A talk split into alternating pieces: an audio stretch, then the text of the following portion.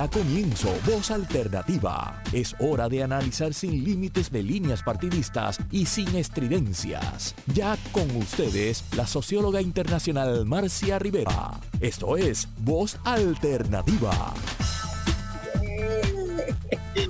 Muy buenos días, amigas y amigos. Hoy tenemos un programa de celebración, vamos a decirlo como debe ser, ¿verdad? Eh, voz alternativa adhiere totalmente a una designación de una persona que reconocemos mucho en Puerto Rico, que se llama Rosa Luisa Márquez.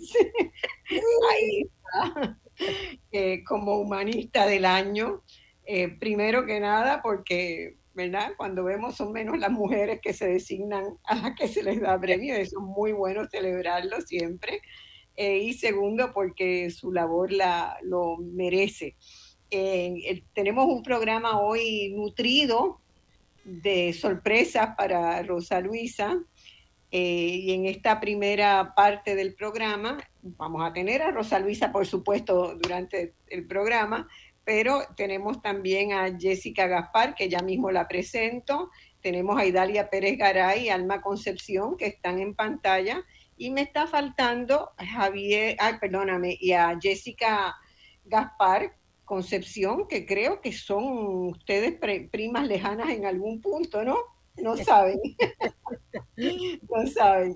Este, y, eh, y hay una persona que está entrando en esta llamada, y que también yo sé que va a ser una sorpresa para, para Rosa y es Javier Cardona.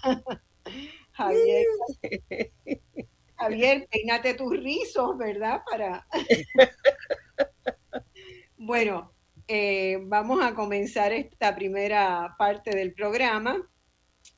Eh, y tenemos también, no, lo, no la llegué a mencionar, a Idalia Pérez Garay, una primerísima actriz de Puerto Rico que también voy a presentar más adelante, que ustedes todos la recordarán. Eh, vamos a, yo primero quiero, ¿verdad?, hacer un, un contexto de por qué Voz Alternativa eh, adhiere con fuerza, con alegría, con emoción esta designación. Rosa Luisa Márquez ha sido catedrática de teatro en la Universidad de Puerto Rico desde el 1978, si mal no recuerdo. Fue directora también del programa de estudios interdisciplinarios de UPR Río Piedra, actriz, directora, teatrera, performera, educadora, mentora de centenares de jóvenes y de personas no tan jóvenes como yo, pues también ha hecho proyectos con poblaciones adultas y mayores en cárceles, yo no he estado, en comunidades, en residencias de ancianos, en escuelas, donde quiera que Rosa va, educa. Conozco a Rosa Luisa desde hace muchos años, de hecho puedo decir que ella ha sido en algunos momentos de la vida mi comadre eh, pues ha enriquecido la vida de mi hija Marella en ámbitos que no estaban a mi alcance desde las ciencias sociales. Y por eso siempre tengo un agradecimiento extraordinario de comadre a Rosa Luisa. Siempre he admirado su capacidad creativa, la pasión que le impregna a todo lo que hace y su compromiso solidario con las comunidades y los sectores más vulnerables de Puerto Rico. Hemos compartido la búsqueda de horizontes más allá de Puerto Rico y nuestros caminos se han cruzado a veces en Argentina, en Perú, en Ecuador, en México y otros tantos lugares donde Rosa sembró fuerte la bandera de Puerto Rico. Como amante de las artes que soy, siempre me maravilló y me maravilla la capacidad que tiene Rosa de crear atravesando barreras, pensando fuera del cajón, atreviéndose a innovar en un medio conservador como es Puerto Rico. En sus años iniciales en el teatro, como también pasaba en muchas otras disciplinas en la UPR de los 60, cuando por lo menos Idalia, Rosa Luisa y yo estudiábamos, ¿verdad? Somos de la misma generación, eh, predominaba una visión eurocentrista y occidentalista del mundo. El mundo era Europa y el occidente, el mundo del occidente. El oriente prácticamente no existía muchos debimos lidiar hasta liberarnos de ese corset. En los 70, perdón, en los 60, comenzaron a aparecer otras expresiones en el ámbito del teatro y de la producción este, de teatro, expresiones más libres y colectivas que el teatro tradicional. Cobraron fuerza lo que hoy llamamos las artes escénicas o el teatro en movimiento.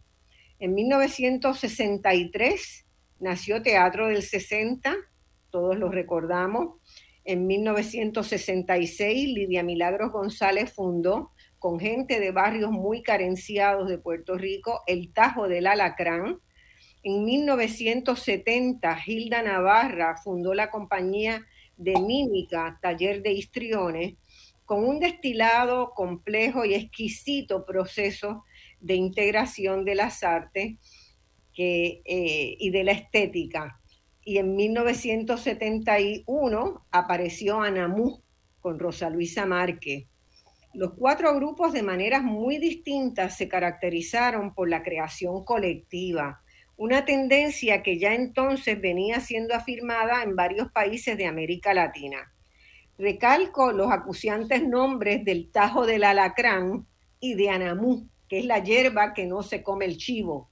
En su momento recuerdo el día y la hora en que yo pregunté por qué anamú. Y alguien me dijo eso, que era una hierba que no se la comía el chivo. Eh, como señales, estas dos últimas, ¿verdad? Como señales de ruptura con el quehacer teatral tradicional. ¿A quién se le ocurre haberle puesto de nombre el Tajo del Alacrán o Anamú?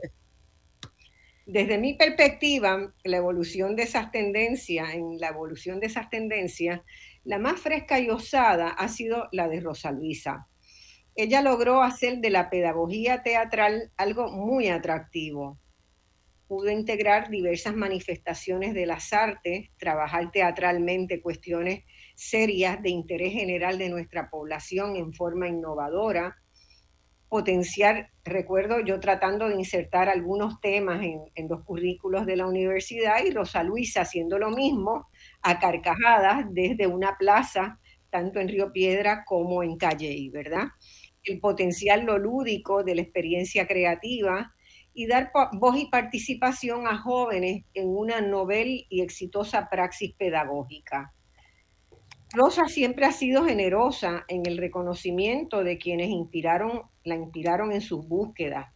Hilda Navarra, Mirna Casas, Victoria Espinosa y Gerard Polmarín siempre son señalados por ella en las entrevistas que le hacen como anclas o el primer piso de su trabajo también fue muy generosa en compartir sus lecciones de destacados maestros internacionales que iba conociendo en sus recorridos por el mundo y buscó la manera de traerlos a Puerto Rico. A veces quedándose en casas de cualquiera de nosotros. A mí me tocó en alguna ocasión albergar unos jóvenes de España que venían de Teatro del Sol. Eh, y nos permitió conocer las visiones y aportes de gente extraordinaria como el brasileño Augusto Boal, el argentino Osvaldo Dragún, el maravilloso alemán residente en Vermont y fundador del Bread and Puppet Theater, Peter Schumann, y de Miguel Rubio de Yuyashkani en Perú, que sé, para todos efectos, ha sido, ¿verdad?, una compañía permanente de Rosa Luisa y del teatro de Rosa y del teatro de Yuyashkani. Se han retroalimentado muy fuertemente durante ya varias décadas. A mediados de los 80 coincidí con Rosa un año, creo que fue el año 86, coincidí con Rosa un año en UPR de Calley, donde yo intentaba innovar en la enseñanza de la historia y en generar un currículo con perspectiva de género. Fracasé, debo decirlo. Allí, Rosa, junto con Antonio Martorell, fundaron el grupo Teatreros Ambulantes de Calley, un proyecto que brindó muchísimo a esa comunidad universitaria y que trascendió sus fronteras geográficas inmediatamente. Me consta que quienes estuvieron marcados por esa experiencia asumieron liderazgos y compromisos muy importantes con Puerto Rico en lo que estén haciendo. Uno puede ubicar los teatreros ambulantes y están haciendo cosas muy diversas, pero siempre con Puerto Rico primero. Rosa ha recibido importantes reconocimientos internacionales por su trabajo teatral. Felizmente, a fines de mes le llega el reconocimiento de Puerto Rico a través de la Fundación Puertorriqueña de las Humanidades como Humanista del Año. Con mucho cariño, desde Voz Alternativa, adherimos este reconocimiento y felicitamos a la Fundación por haberlo hecho. Vamos a conversar con ella y con nuestros invitados. Bueno, ¿quiénes tenemos ahí en esa, en esa mesa que están ahí? En esa mesa imaginaria, virtual. Hay que usar la imaginación. Cada uno está en una mesa y una silla, pero estamos todos juntos alrededor de una mesa. Y si podemos traer un cafecito, lo traemos. Jessica Gaspar. Jessica, saluda por aquí. Jessica está en un automóvil, ¿está Jessica? Sí. Jessica anda por arroyo en el carnaval de Arroyo. Así que desde allá este, nos saluda y estará con nosotros un rato. Jessica Gascar Concepción es actriz, es directora, gestora cultural y profesora de teatro, ahora directora del Departamento de Drama de la UPR Río Piedra. Obtuvo un doctorado en teatro en la Universidad de Wisconsin-Madison. Tenemos a Javier Cardona, reaparecido. Javier un ser maravilloso. Siempre recuerdo desde muy temprano, desde muy temprano en su vida, ¿verdad? Eh, artista de la performance, educador crítico y facilitador de experiencias artísticas en la educación.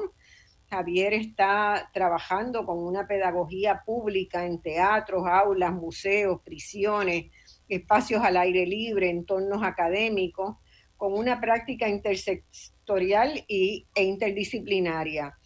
Entrelaza la educación con el teatro, la danza, la improvisación del movimiento y las artes visuales. Fue, se graduó de la Universidad de Puerto Rico y de New York University y es ahora candidato doctoral en el programa de educación artística de Indiana University en Bloomington. Es un placer, tuve una conversación larga el otro día, casi una hora, hablando con Javier y recuperando esas viejas este, emociones, porque también muchos de esos teatreros ambulantes deambulaban por CEREP, que era el organismo eh, de investigación que yo dirigía entonces. Así que había una, ¿verdad? Una cierta concertación o encuentro de, de saberes en ese espacio y Dalia Pérez Garay ha recorrido todos los menesteres del teatro, como actriz, directora de teatro, diseñadora de vestuario, asistente de producción, directora artística, administradora y también fue directora del Departamento de Drama de la UPR. Estudió su bachillerato en Río Piedra, luego hizo estudios de maestría en el Colegio Schiller en Estrasburgo, Francia, y también fue directora del Departamento de Drama como lo es ahora Jessica Gaspar.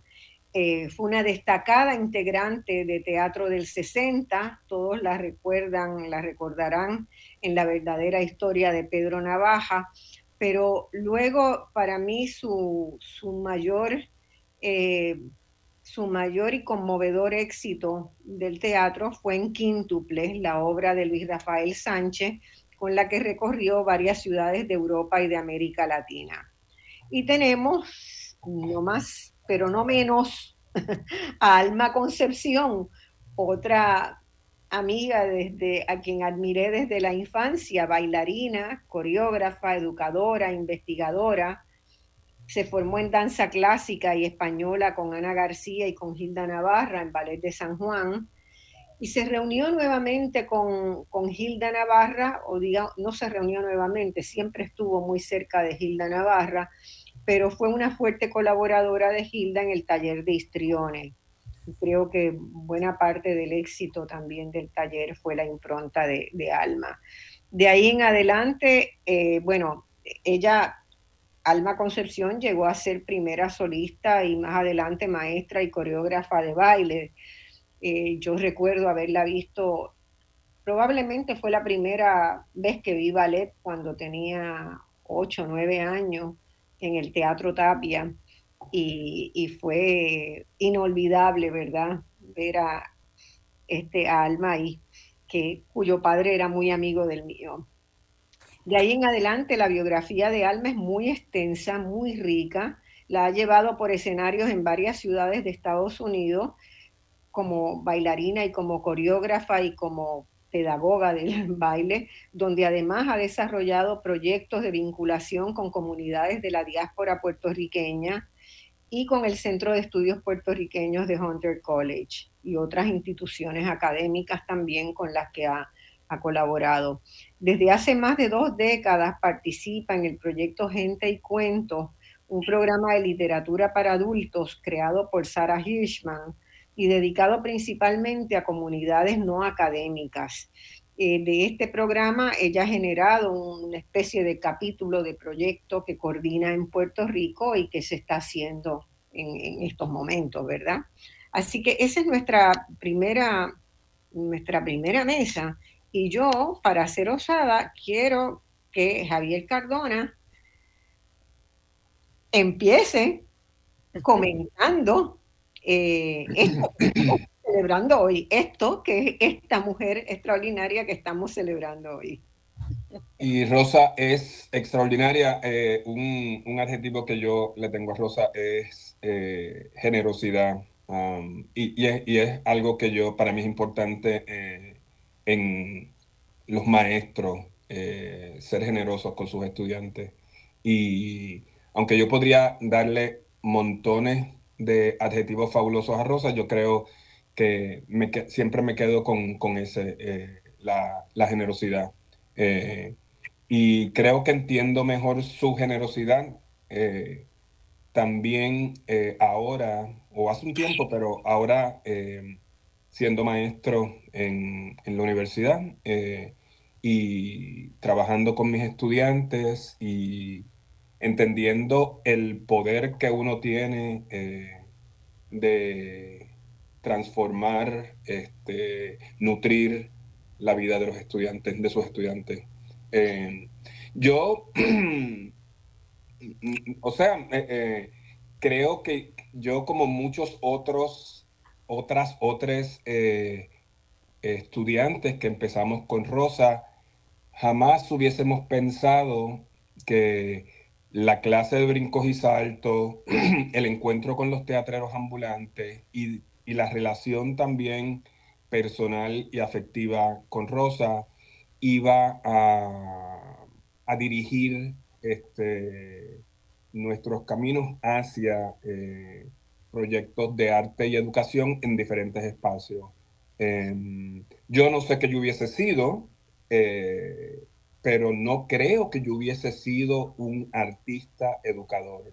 Eh, y eso eh, se lo debo a Rosa. Ahora mismo yo estoy aquí haciendo este doctorado eh, en artes en la educación y, y, es definitivo. Yo no creo que yo estuviese haciendo este doctorado si no hubiese sido no solamente por Rosa Luisa, por Toño, por los teatreros, sino también por por ese encuentro que Rosa facilitó, que es eh, no solamente las artes por las artes, sino cómo las artes se insertan eh, al desarrollo eh, afectivo de, de, mucha gente, de muchas comunidades. así que por ahí empiezo. Bueno, ¿y qué pregunta quieres hacerle a Rosa ahora? Oh, pregunta. pregunta cómo ella, eh, tú bueno... Vas a, tú, vas a, hacer el hilo conmigo de este programa a lo largo de dos horas, así que... Mío, esto es un maratón. Eh, no, yo quiero que Rosa hable, quizás la pregunta que yo le tengo a Rosa es, este, cómo ella, no, no, eh, la pregunta mía es, este, cómo ella mantiene con las tecnologías que están ahora corriendo, eh, cómo sigue presente, cómo sigue, yo no quiero decir reinventándose, porque yo siento que con Rosa muchas cosas se están reinventando todo el tiempo, que esa es la belleza también de las artes. Eh, los temas siempre han sido discutidos, pero es la manera como uno los aborda y, Rosa eh, es una maestra en coger una cosa de alguna manera que ya se ha dicho y decirla enseñarla este, de otra manera. Así que sí, como, como las tecnologías que hay por ahí ahora, ella las, las usa es, eh, para sus proyectos. Y lo digo porque sé que Rosa ha estado haciendo montones de proyectos eh, en línea eh, y hemos colaborado en proyectos en línea. Así que nada, para, para que nos cuente sobre eso. Dale. Está sin, está sin ah, volumen. ¿Me escuchas? Sí. sí ya. bueno, primero, amar. Espérate, ahí te fuiste otra vez. Sí. ¿Qué pasa? Eh, darle las gracias a Marcia por este junte eh, de tantos queridos amigos y colaboradores. Eh, estoy verdaderamente emocionada. Recuerdo, Marcia, que uno de los proyectos que yo hice cuando estaba comenzando en la universidad fue ir a la isla de Santa Lucía porque tú no podías ir y me mandaste. Y eh, fue una confrontación tan hermosa con el Caribe. Eh, recuerdo que me dieron una lección porque yo hice algunos ejercicios de pantomima y mis referentes eran europeos. Y uno de los colegas me, me sugirió que usara referentes caribeños. Y en efecto, o sea, lo que hizo fue darme una galleta y decirme, señora, ¿por qué usted está por allá cuando hay cosas al lado de acá que se pueden integrar? Y eso verdaderamente me hizo pensar en otra forma, pues los aprendizajes, ¿verdad? En la misma forma, para contestarle a Javier, todos entramos en pánico con la pandemia, cada uno en, su vida personal, ¿no? Eh, y entonces al principio había una negativa de, de darle el espacio a lo virtual. ¿Por qué? Porque llevaba, qué sé yo, más de 50 años trabajando con lo presencial y esto era un reto. Eh, pero como, o sea, yo pensé que me estaba ahogando, no tan solo personalmente, ¿verdad? Porque era de las personas de riesgo, porque ya era súper adulta, sino porque esto de la pandemia retaba el oficio, el oficio milenario que es el teatro. Nosotros eh, apostamos a ese encuentro entre los espectadores y los actores y para ellos hacemos el trabajo y esas energías se tienen que dar en vivo. Pero uno tiene que sobrevivir y uno tiene que buscar otras maneras de traducir pues las limitaciones en alternativas y ahí en, media, en medio de la pandemia, pues surgieron varias posibilidades de ponernos a, a bregar con la memoria, recordar esa memoria que nutrió tanto cuando era presente eh, las experiencias vitales nuestras. Y entonces las fuimos convirtiendo en un texto. En la pandemia tuve la oportunidad porque uno de ellos tenía que ver con pues mis viejitas, ¿verdad? Yo, yo soy una vieja, pero tengo viejitas, porque todos tenemos como que abuelos y abuelas. Y para esas viejitas yo quería hacer trabajo.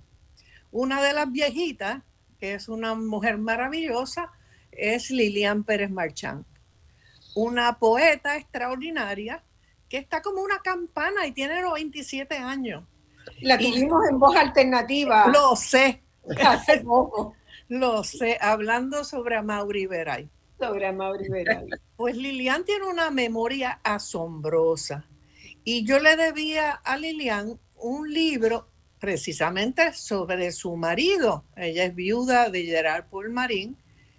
Y dije, bueno, o me pongo a mirar el techo o me pongo a recoger todo lo que le dije a Gerard que iba a hacer con el, el texto de cuentos, cuentos y más cuentos. Así que eso me motivó a buscar materiales, a organizar esos materiales. Tenía varias entrevistas con Geray y Lilian. Lilian pudo escribir también una reflexión. Todos los estudiantes que estuvieron en dos montajes, en el 79 y en el 84, muchos de ellos escribieron memorias de los montajes, tenía fotografías. Bueno, encaminé mi angustia hacia eso. En ese sentido, como la computadora siempre nos ha servido desde que llegó para trabajar materiales, o sea, ya dejamos la maquinilla, que era otro instrumento de trabajo. Así que eso para mí también es un virtual, ¿verdad? El diseño del libro. Y después, a instancias de este amigo y colaborador, Miguel Rubio Zapata del Perú, pues crear un libro a partir de conversaciones por Zoom. Así que aprendimos a usar el Zoom. Eh, él me hacía preguntas sobre mi familia, sobre mi formación y finalmente salió un libro sobre las memorias. Yo siento que fue eh, el equivalente a un montaje, él me dirigía, él editaba, él llenaba los espacios en blanco y esos dos libros surgieron ahí, pero Javier Cardona y Lili Medina, otra de las teatreras de Calle, que están los dos en Indiana, me invitaron y ahí me sacaron de un vacío profundo a hacer un taller sobre Augusto Boal a través de, pues, de, de la computadora.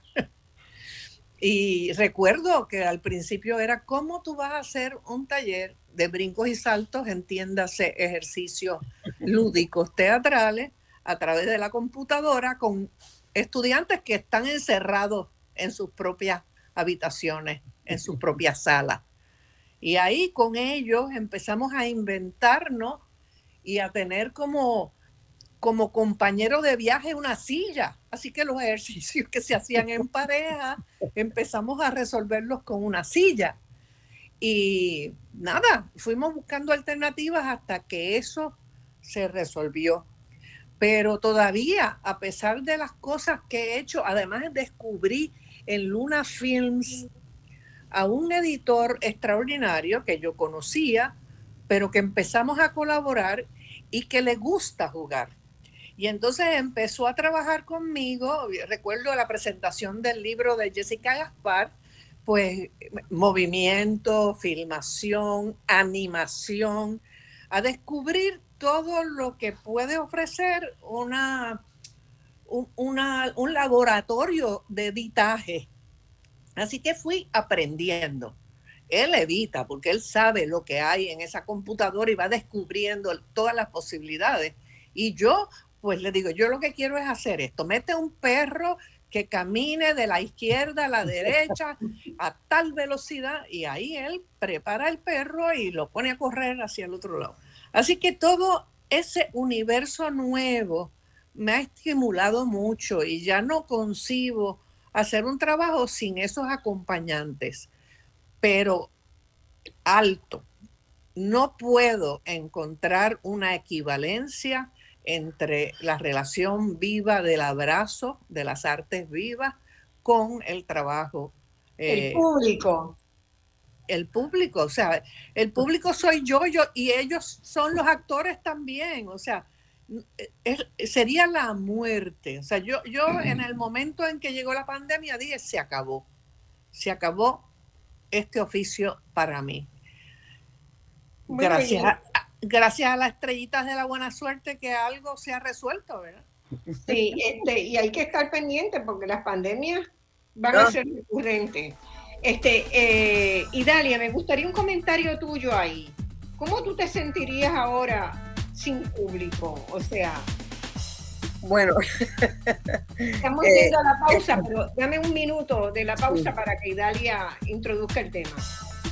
Este, bueno, esto, eh, eh, antes que nada, felicitaciones, Rosa, de verdad, este, muy más que merecido, de verdad. Este, todo lo que se dice se queda corto al lado de tu trayectoria, de todo lo que tú has hecho para este país y las artes educativas y la cultura, etcétera. De verdad que te felicito y además que tú y yo empezamos juntas en la universidad.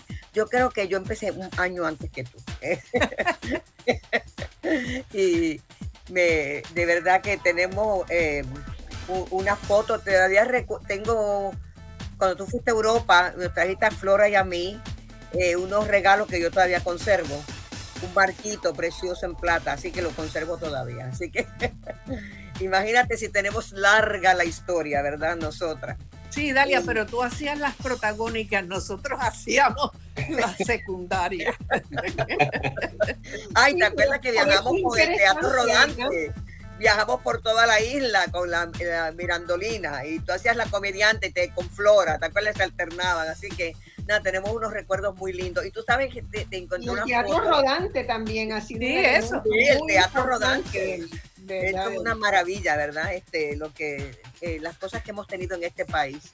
Eh, pero de esto, eso es otro cantar. Vamos, ya no, no nos pongamos muy pesimistas todavía. Vamos a celebrar. Eh, y también este, tengo una foto tuya y mía que te la voy a enviar. Nosotras vestidas de carmelitas en, en la plaza de Antonia Martínez frente al teatro, recogiendo, anunciando la obra. Tú y yo vestidas de monja, ¿ok? bueno, de todas maneras, este eh, esto de la pandemia, sí, eh, me identifico, yo creo que todos nos identificamos plenamente porque se nos cayó el mundo. Eh, era como decir, ok, aquí llegó el fin del mundo, porque era realmente inconcebible que el mundo entero estuviera encerrado, era realmente inconcebible, pero lo pasamos. Y a mí tuve, yo tuve una especie de epifanía también eh, yo llevo trabajando en un documental de teatro de 60 hace muchos años. Se ha detenido por mil razones, desde la Junta de Control Fiscal, el huracán María, la pandemia, falta de recursos. O sea, ustedes saben cómo es, ¿verdad? Eh, pero eh, un día así, mirando el techo prácticamente, y estoy mirando, ya yo estaba como con la soga aquí. yo dije, esto se jodió. Perdón, ay, perdón, no se puede decir. Y entonces yo dije, espérate, todo es Zoom, todo es talleres, conferencias, la gente hablándose, la gente está reinventándose a través de Zoom. Yo dije, llamo a Vicente Juarbe, que es mi, marido y el editor y director de le digo, se salvó el documental, esto va para la internet y va en seis capítulos. y entonces nos tuvimos que repensarlo todo hice un organigrama y como teníamos tanto y tanto material que realmente teníamos que reducirlo para hacerlo un documental para cine de hora y media, hora y cuarenta. Yo dije, no, espérate, esto nos salvó la pandemia. Y entonces lo empezamos a redistribuir por década, porque el Teatro 60 cumple 60 años este año, ¿verdad? La década del 60, la del 70, la del 80, 90 y el 2000 y mira, cuadró perfectamente bien. En ese sentido, la pandemia nos, nos dio una nueva alternativa. Estamos muy contentos ya de, poder trabajar de esta manera. Y entonces estamos sin recursos, pero hay una cosa, como dice Rosa también, que esto es hasta más económico, ¿entiendes? En términos de que ir a un cine requiere pagar unos discos especiales, el, el, el, dueño del cine se queda con la, más de la mitad de la taquilla, es realmente terrible ir a hoy en día estar en cine, pero la internet está accesible a todo el mundo y uno lo va haciendo poco a poco, de una, de una manera rústica y puede llegar a todo el mundo. Así que en ese sentido, eh, yo le busqué la vuelta. Yo sé que mucha gente se reinventó y lograron, eh, lo logramos salvar. En otras palabras, como diría Rubén Blades, nos hicimos cómplices de la esperanza y eso nos dio una apertura, ¿verdad?, para seguir trabajando y no dejarnos caer, porque yo creo que lo importante es eso que tú hiciste, Rosa, de seguir adelante, aunque fuera a través del Internet. Sí, nos hace falta el abrazo, nos hace falta eh, la respiración, la energía viva que se transmite únicamente a través de, la presencia. Eh, así que no sé si Buenísimo. Mira, yo sé que tú tienes que ir a. Eh, no me puedo tomar un rato más porque mi hermana me dijo Ah, que, me quedara, así que no tengo problema. Vamos, a la, vamos a la pausa ahora y volvemos con, con Jessica y con Alma. Okay. Bueno, mis amigos, seguimos adelante con este programa hoy en conmemoración, celebración de la distinción que le han hecho a la amiga Rosa Luisa Márquez por parte de la Fundación Puertorriqueña de las Humanidades como Humanista del Año. Eh, y Dalia trae un punto muy interesante y es cómo, cómo ¿verdad? la pandemia y a partir de lo que Rosa hizo de la pandemia, lo que ella pudo hacer en la pandemia, lo que todos tuvimos que hacer para reorganizar nuestras vidas, ¿verdad? En mi caso yo diseñé una casa y la construí, este, una casa de contenedores, Pues, para hacer un centro de, ¿verdad? De un modelo de economía circular, que es lo que yo estoy trabajando. Y cada cual, ¿verdad? Pues fue haciendo este, proyectos pilotos interesantes. Jessica, yo sé que tú también tienes este, presión por irte y eh, quieres este, hacerle una pregunta, un comentario sobre cómo, cómo ha impactado Rosa Luisa tu vida. Ya Rosa adelantó algunas cosas. Wow, eh, nuevamente, bueno, mil gracias por, por, la invitación. Rosa, un abrazo, súper contenta de que, de que te, te, estés reconociendo. Eh, Rosa es una de mis grandes maestras, tengo aquí otra grande maestra, Alma y Aidalia, eh, pero nada, Rosa, por todos los lugares donde yo me paro, yo digo, yo soy estudiante de Rosa Luisa Márquez, con mucho con mucho eh, amor y a mucha honra. Eh, Rosa impactó mi vida de una forma muy especial. Mi investigación para doctorado se centra en el trabajo de Rosa. Este, con esa clase de brincos y saltos, ella me movió eh, el piso y uno, esa premisa que yo siempre tengo y que es medular en todos mis proyectos de investigación académicos y creativos investigativos de cómo el teatro es una herramienta fundamental de transformación social, política y de educación, es mi mantra que se permea en todos los proyectos que yo tengo.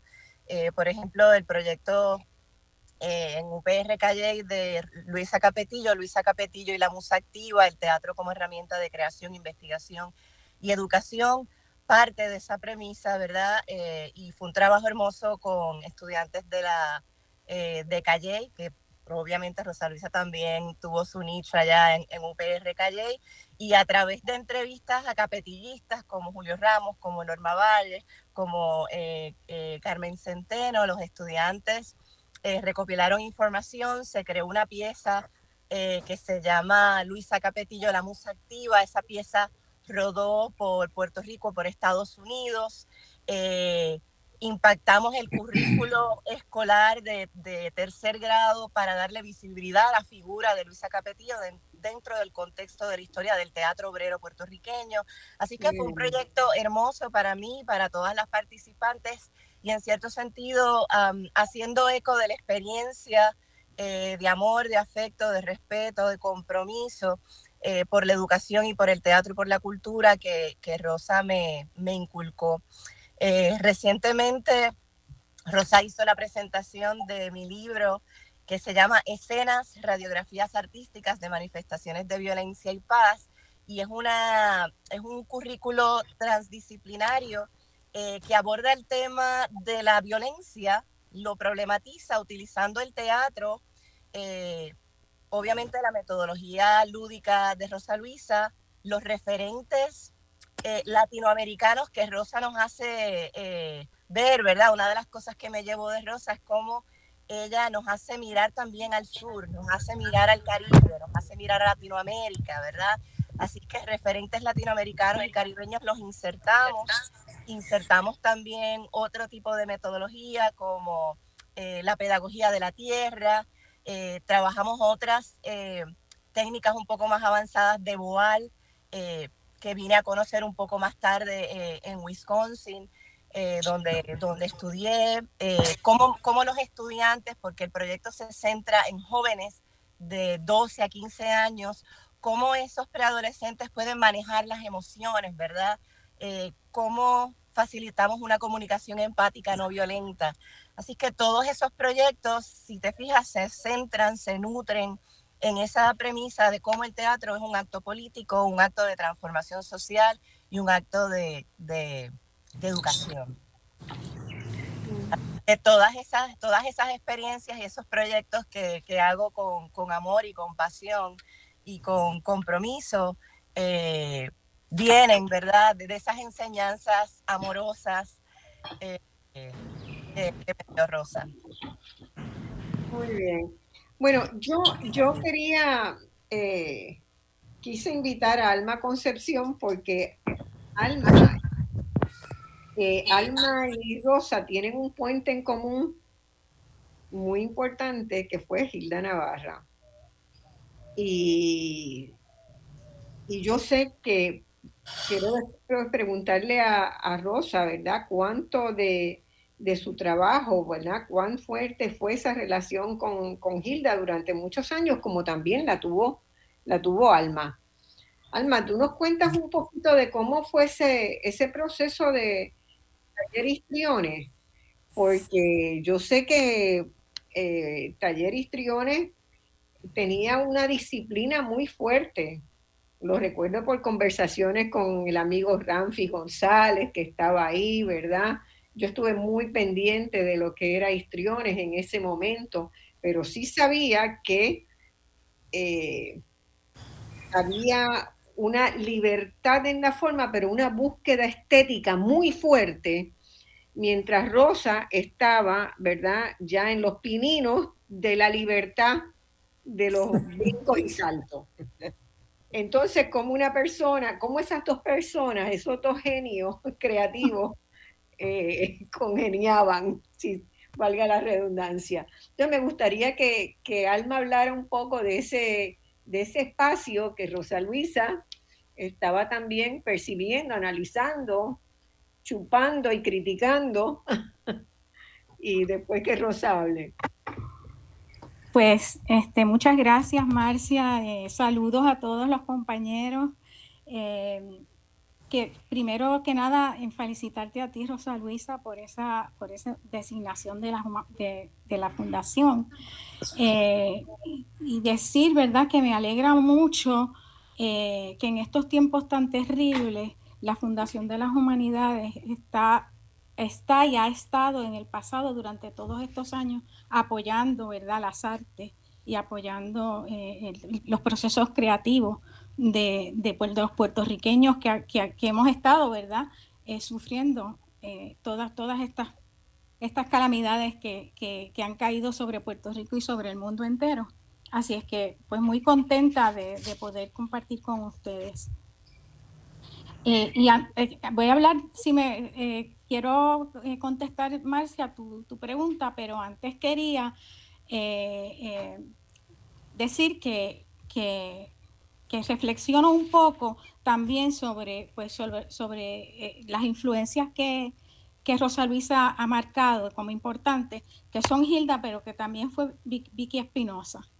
Entonces les cuento, ¿verdad?, que, que esas también fueron maestras mías. Y, y, bueno, estoy muy contenta de que estamos hablando del del presente y del futuro, y yo voy a hablar ahora del pasado. Así que, o sea, me, ubico en, los años 50 y, conocí a Vicky eh, cuando era estudiante de la Escuela Superior de la Universidad y, entré a la, a la comedieta universitaria. Así que e, esa, esa, ¿verdad? esa esa relación con, una maestra y una directora como Vicky, para mí fue muy importante. Nosotros en esa época, pues imagínate, éramos adolescentes y Vicky nos entrenaba a nosotros para que actuáramos en obras de Oscar Wilde, de Molière, de García Lorca, eh, ah, bueno, y también, ¿verdad? O sea, ya, todas esas obras, pero también una obra muy, muy, muy, muy eh, de principios de, un joven, jovencísimo, que era Luis Rafael Sánchez. Así que todos, nosotros entramos al teatro por ahí. Y además este, tuvimos el privilegio de conocer escenógrafos como, como, como este, eh, Carlos, eh, Carlos eh, Marichal, Carlos Marichal. y Cruz Emery. Y además este, compartíamos en ese momento pues con compañeros que después este, trabajaron eh, en el quehacer teatral como Lidia Milagros González, como Pedrito Santalí, como Víctor Pucci, ¿verdad?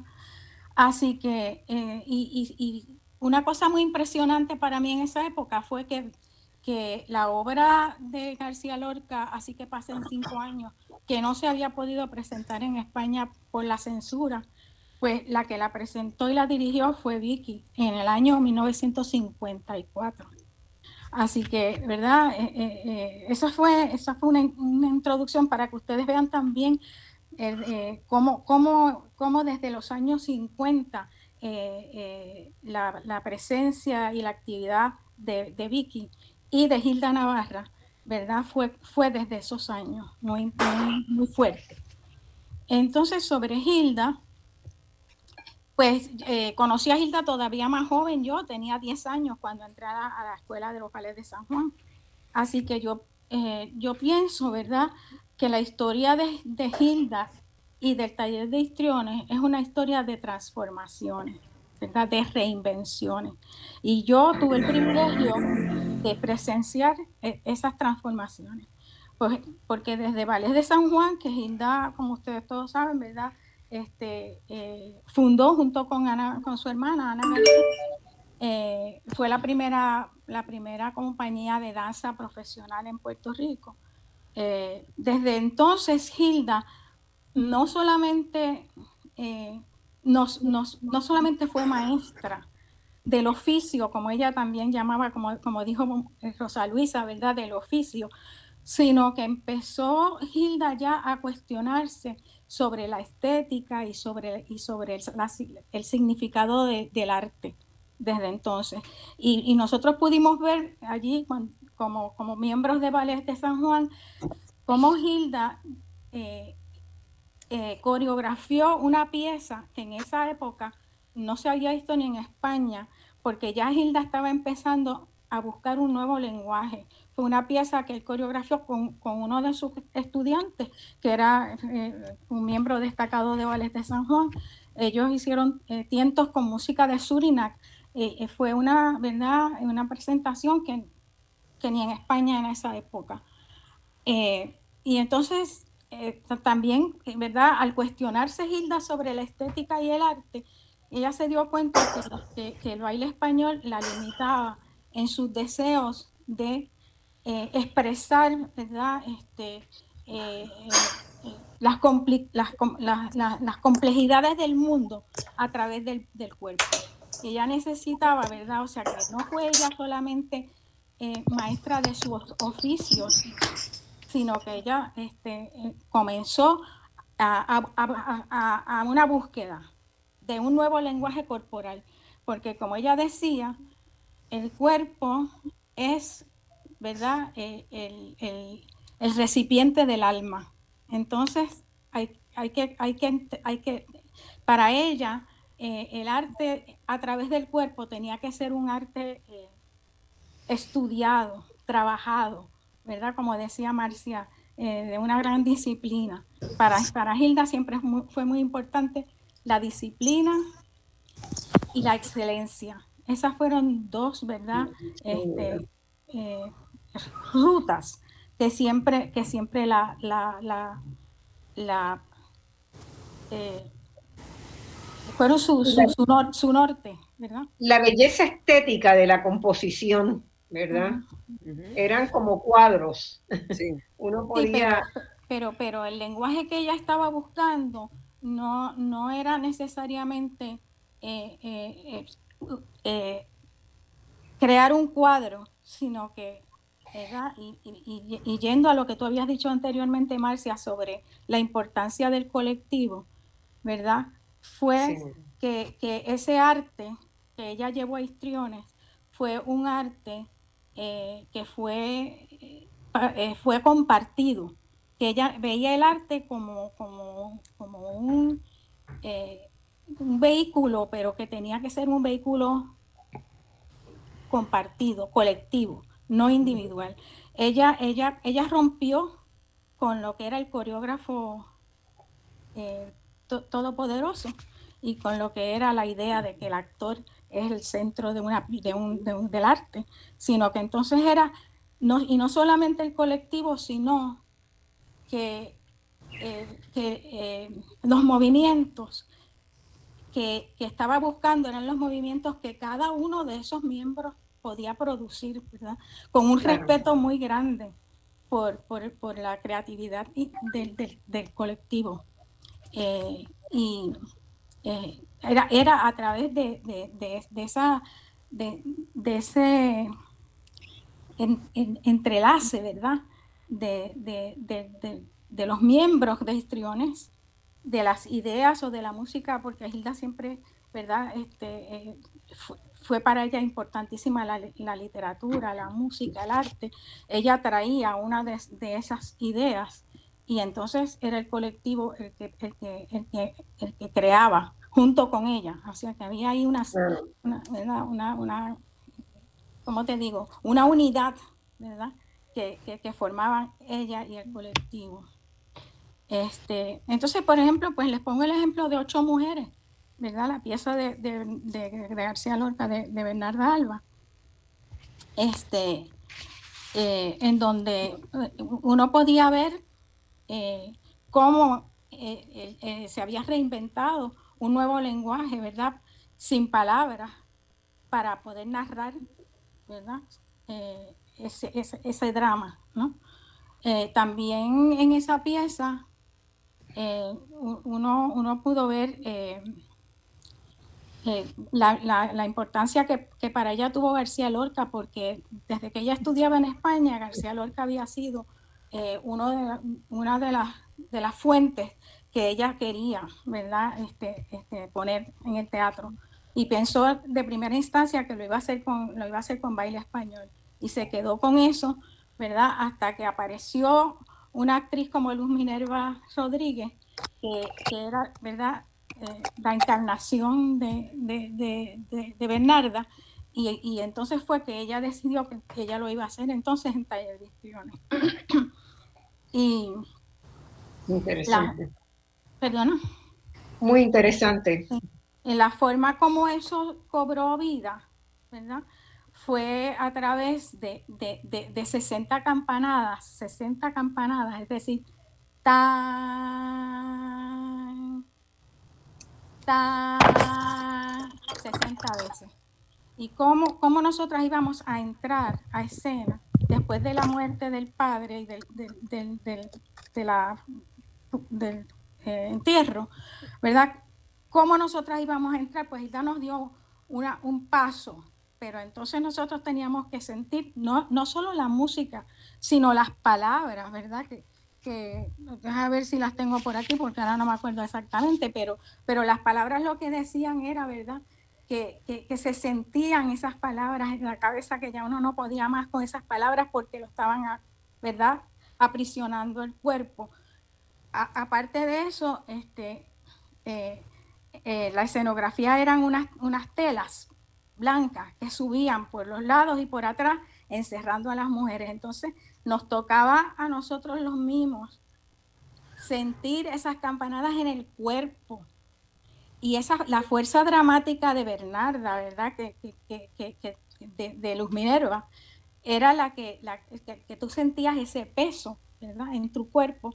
Y ahí era, ahí, ahí era que se iban formando pues los movimientos que, que conllevaban esa entrada de 60 campanadas. Eh, Buenísimo.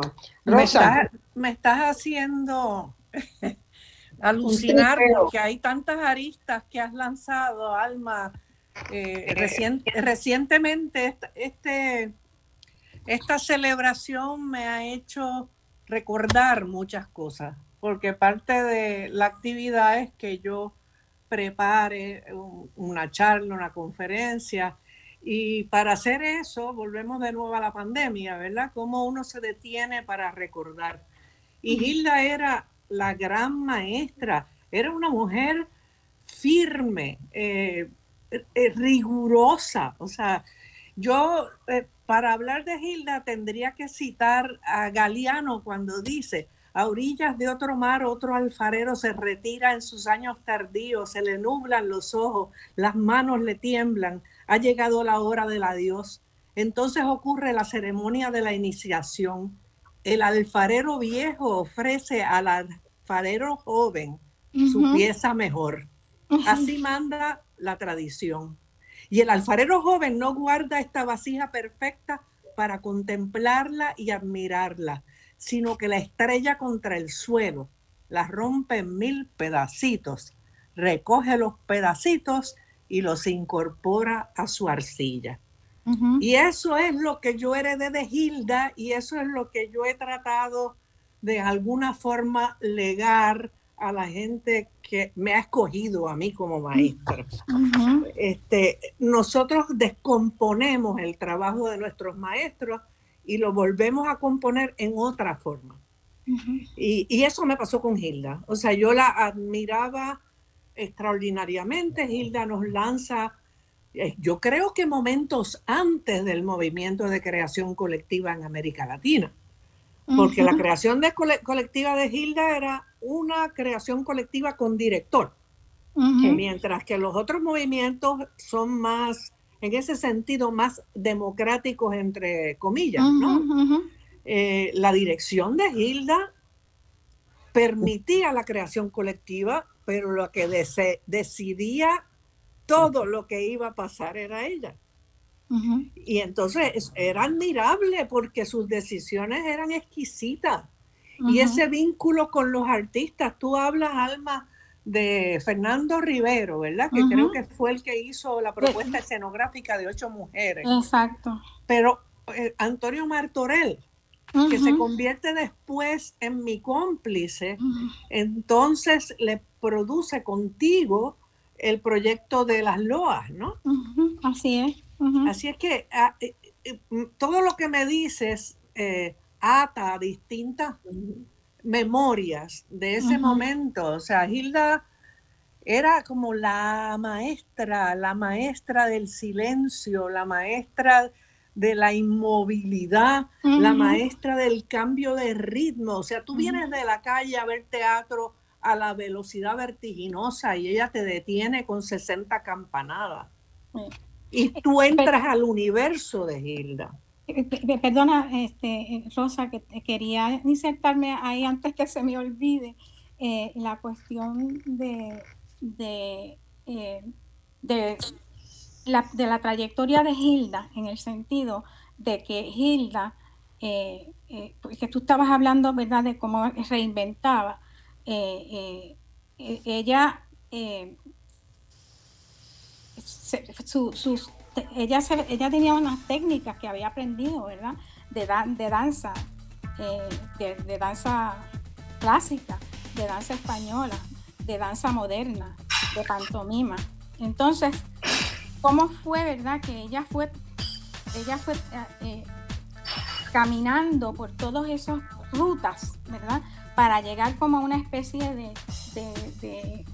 de eh, de nuevo lenguaje, porque que era el que ella estaba buscando, ¿verdad? Una síntesis, ¿verdad? Que, por suerte, después ella, trabaja en ese en esa otra grupo que se llamaba síntesis, ¿verdad? Pero que, fue que ella, ella logró una síntesis, ¿verdad? De todas esas experiencias, ¿verdad? De, sus lecturas, de su conocimiento de la música, de su conocimiento del arte, de todas las, de todas las eh, técnicas que ella había aprendido, pero sin embargo, ¿verdad? Eh, eh, ella, ella su método era la improvisación, pero era una improvisación, ¿verdad? En donde el cuerpo estaba entrenado, porque nosotros teníamos que entrenar tres veces en semana, tres horas cada día, ¿verdad? Y más, más además este, improvisar sobre el tema de la obra que se iba a presentar. Entonces esa improvisación era una improvisación que conllevaba eh, la idea de que el movimiento no es una técnica, ¿verdad? sino que el movimiento eh, eh, es una técnica, sí, pero que tiene que venir de adentro, que, que lo que importa para el arte, ¿verdad? Porque una cosa es el, oficio. Tú puedes hacer un baile de bailes españoles y es tu oficio. Pero ¿cuál es el significado de esa, de el significado de, de esa técnica? ¿Verdad? Entonces ese significado viene de adentro del plexo solar, como ella aprendió de Marta Graham, ¿verdad?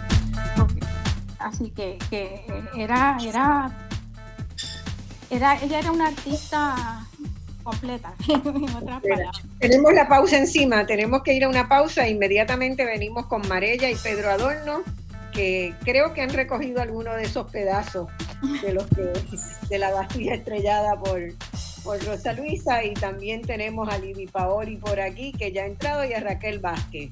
Así que están tus pedazos acá. Recomponiéndolo y haciendo lo mismo con sus estudiantes. Vamos a la pausa. Bueno, amigas y amigos, volvemos en este, este precioso programa que estamos teniendo aquí con Rosa Luisa Márquez, a quien todos nos emociona tenerla como centro de la conversación. Hemos tenido a Alma Concepción, también a Idalia Pérez Garay, primer, primerísima actriz de Puerto Rico también en unos años, a Jessica Gaspar. Y ahora hay muchos de los estudiantes de, de, de Rosa eh, algunos de Alma también, ¿verdad? Pero de Rosa en este caso, que han recogido, eso que, que, ella narraba, ¿verdad? De, un, de unos versos de Galeano, de lo que es la función de un maestro. Marella, que sé que tienes tiempo controlado por una niña que reclama. Bueno, saludos, Rosa, felicitaciones. Es un placer enorme que esté ocurriendo este reconocimiento a ti, a todo lo que ha provocado, ¿verdad? Tu trabajo por tantos años. Estamos de verdad en celebración contigo y muy emocionada. Gracias y saludos a todos los que están aquí, que les tengo tanto afecto y cariño y que son parte pues de este ecosistema nuestro tan hermoso que junto con la celebración de Rosa, pues es una celebración realmente de, este nuestro ámbito, ¿verdad? Que hemos ido construyendo y del que Rosa ha sido pues un, pilar. Este, yo diría para mí, Rosa, ¿verdad? Yo eh, conocí a Rosa en, cuando tenía 14 años en un taller del Bread and Puppet Theater, la primera vez que vino el grupo a Puerto Rico. Y yo eh, con los años miro mi vida y para mí hay un antes y un después de ese momento, ¿verdad? Fue un momento realmente que me definió de muchos sentidos. Em, em, fue un taller em, que, pues, ¿verdad? Es un ejemplo de las cosas que Rosa, pues, ha, generado, ¿verdad? Eh, para, para, la amplia comunidad. Este, mis, mis memorias de ese taller, pues, tiene mucho que ver primero con el encuentro de una comunidad tan diversa, que eso es algo que ha caracterizado muchos de los proyectos de Rosa, ¿verdad? Este, eh, yo fui pues como estudiante de secundaria, de décimo grado, ¿verdad? Junto a un grupo grande de mis amigos, que fuimos todos con gran ilusión, pero nos encontramos allí con gente de todas generaciones, eh, de distintas profesiones, ¿verdad? No era un taller eh, profesional en el sentido donde habían solo estudiantes de drama o de teatro, ¿verdad? Sino que al contrario, allí me encontré con amigos de mis padres, Lidia Milagro González, que trabajaba en Cerep con, con mi mamá. Entonces, en ese sentido, sentirse uno que a esa edad podía ser parte de un proceso de creación, ¿verdad? Este, y de reflexión. Eh, siempre estuvo muy presente ese aspecto de que la creación implica una mirada a nosotros mismos y al país, entonces muy lindo ese, eh, ese entrenamiento de, de, dar un paso atrás y antes de, de, empezar a inventar, pues tener un espacio también de diálogo. Recuerdo que eh, luego con el tiempo me di cuenta que en muchos de los talleres de Bredan Puppet el grupo traía piezas a los espacios donde daba taller para remontarlas y no sé cómo fue la negociación que Rosa tuvo con ellos, pero no fue ese el caso en Puerto Rico. Ellos vinieron con una serie de elementos y aquí nos inventamos lo que íbamos a hacer y ese, esa sensación, ¿verdad?, de, de explorar eh, la creatividad desde un espacio de mucha libertad, de conexión con el paisaje. Este taller fue en el morro, ¿verdad? En ese espacio tan grandioso. Tal vez para el público el resultado pues fue un, ¿verdad? Una, eh, una presentación muy vistosa, pero un poco falta de, de, de una narrativa eh, pero para nosotros que participamos, realmente agradecimos mucho ese espacio de, explorar, ¿verdad? Este, sin ningún tipo de presión de cómo nos va a quedar la pieza, sino más bien este, vamos a sentarnos a explorar. Recuerdo que había el, pie forzado de la puertorriqueñidad, ¿verdad? ¿Qué es ser puertorriqueño? Y ahí eh, trabajábamos con esa pregunta de muchas maneras. Y luego, pues, eh, Rosa como que me identificó, no sé, y le agradezco toda la vida esa, ese, esa confianza, ¿verdad? Que depositó en mí de que se, ella se le ocurría un proyecto y me llamaba, tú me vas a ayudar con esto. Y yo pues como estudiante en ese momento de secundaria y pues este, metía mano, ¿verdad? Por eso dije al principio que era mi comadre, porque ha sido comadre. No, pero mira, Marella trabajó, pero igual con muchas generaciones, el primer taller de dramaturgia que hizo Osvaldo Dragón en Puerto Rico y produjo una obra hermosísima que se tradujo después a imágenes. Así es que, y, Marella y, eh, Alejandra Martorell terminaron en Bread and Puppet y la huella que dejaron allá todavía es parte del mito de los puertorriqueños en Vermont. Así es que el vínculo ha sido muy fuerte. Y después en el programa en estudios interdisciplinarios, ¿no? Pues sí, no, un poco a eso iba, ¿verdad? Que después yo me voy a estudiar y no, no estudié teatro, ¿verdad? Seguí en el campo de los estudios culturales y la historia.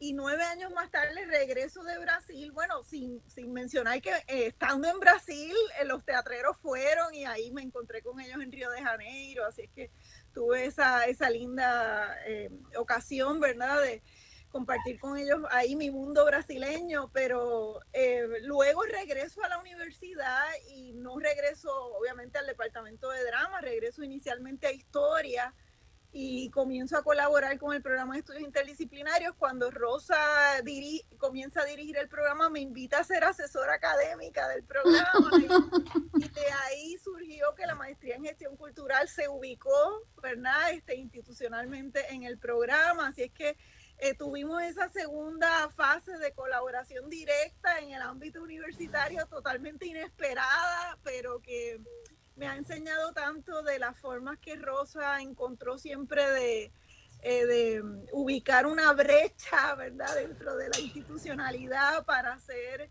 eh, proyectos que retan un poco los límites de la institucionalidad, este, acercar de nuevo e, este legado de acercar los saberes de tanta gente y de tantas con tantos trasfondos, ¿verdad? Así es que eso es algo que me que ha marcado mucho la trayectoria de la maestría, ¿no? Ese, esa experiencia de, que lo, el, proceso educativo no se, se basa justamente en ese intercambio de esos saberes plurales.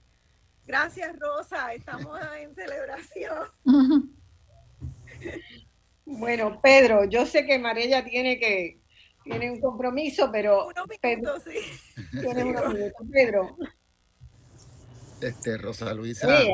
Gracias, gracias, Rosa.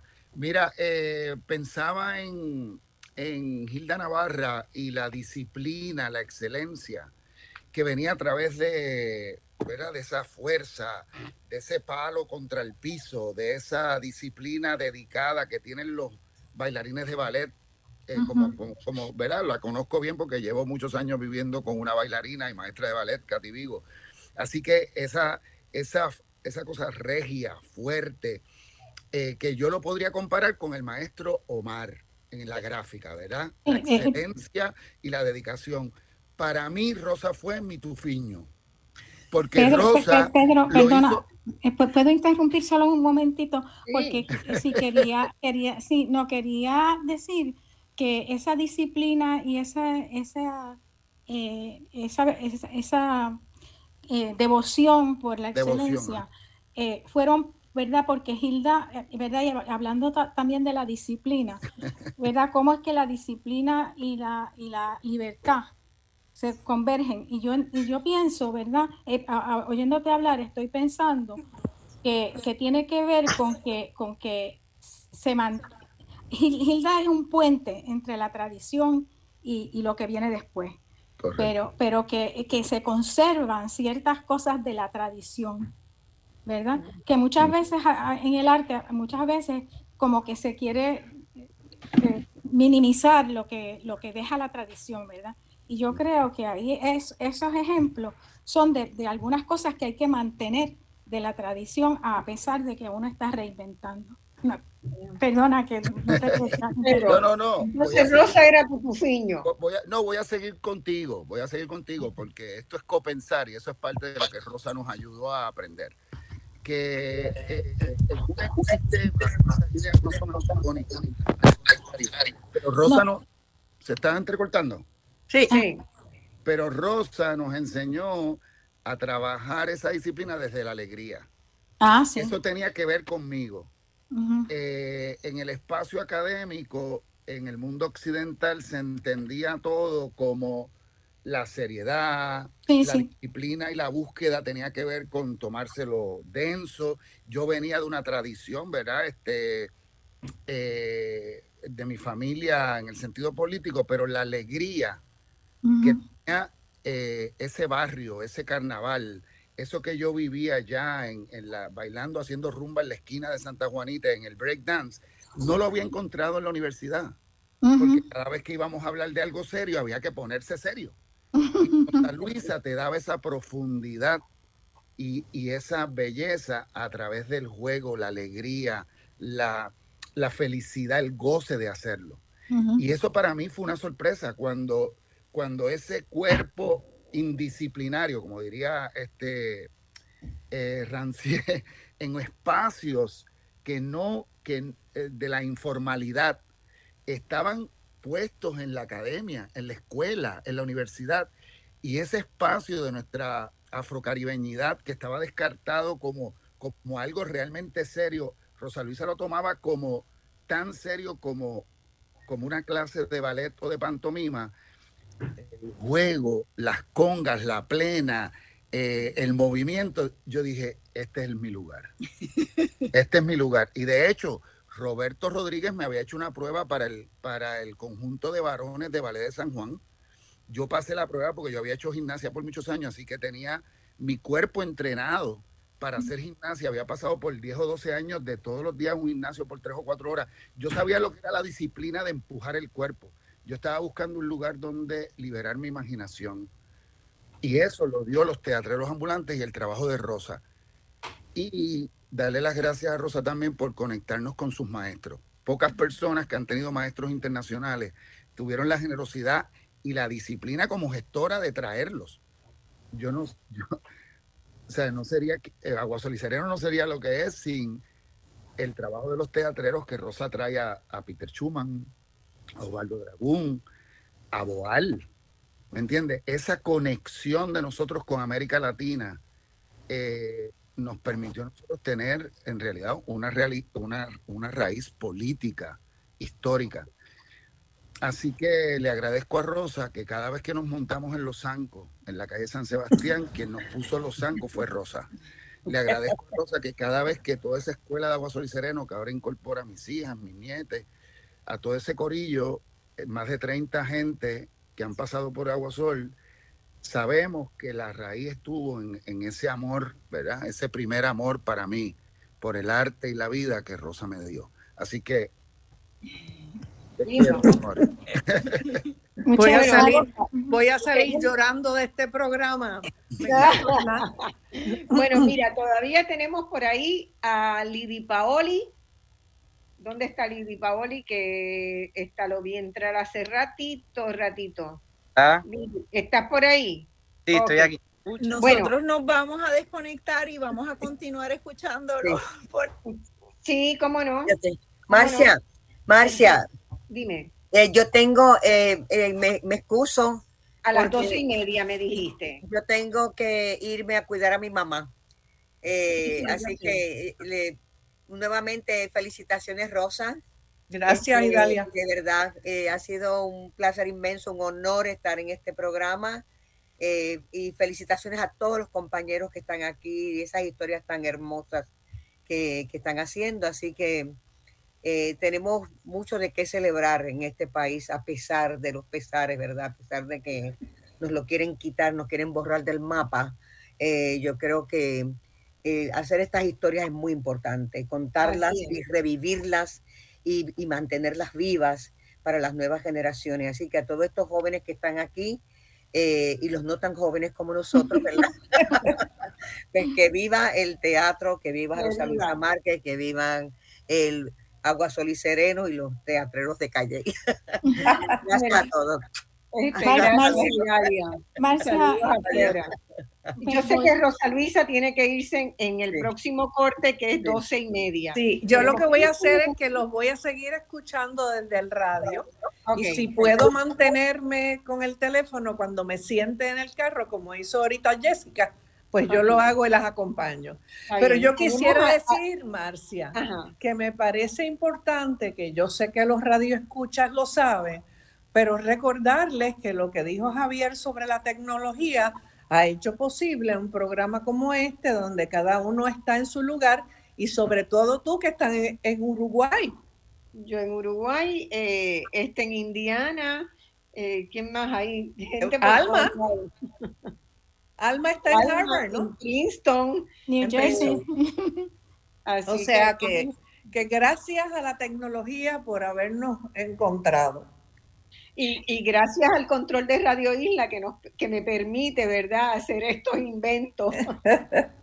donde lo escribo hoy tenemos 10 personas. y, pero bueno, se puede, se puede hacer. Así que, bueno, nos, nos da tiempo para escuchar a Lidi Paoli y tengo a Raquel y por ahí llegó Rafael David. Martínez. Martínez.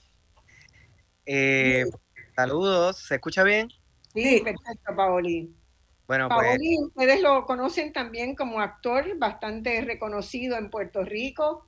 Eh, y bueno, dale, Paoli.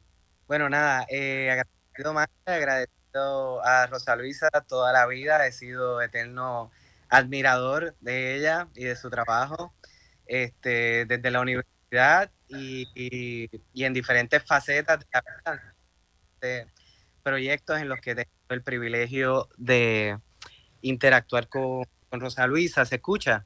Sí, perfecto. Ok.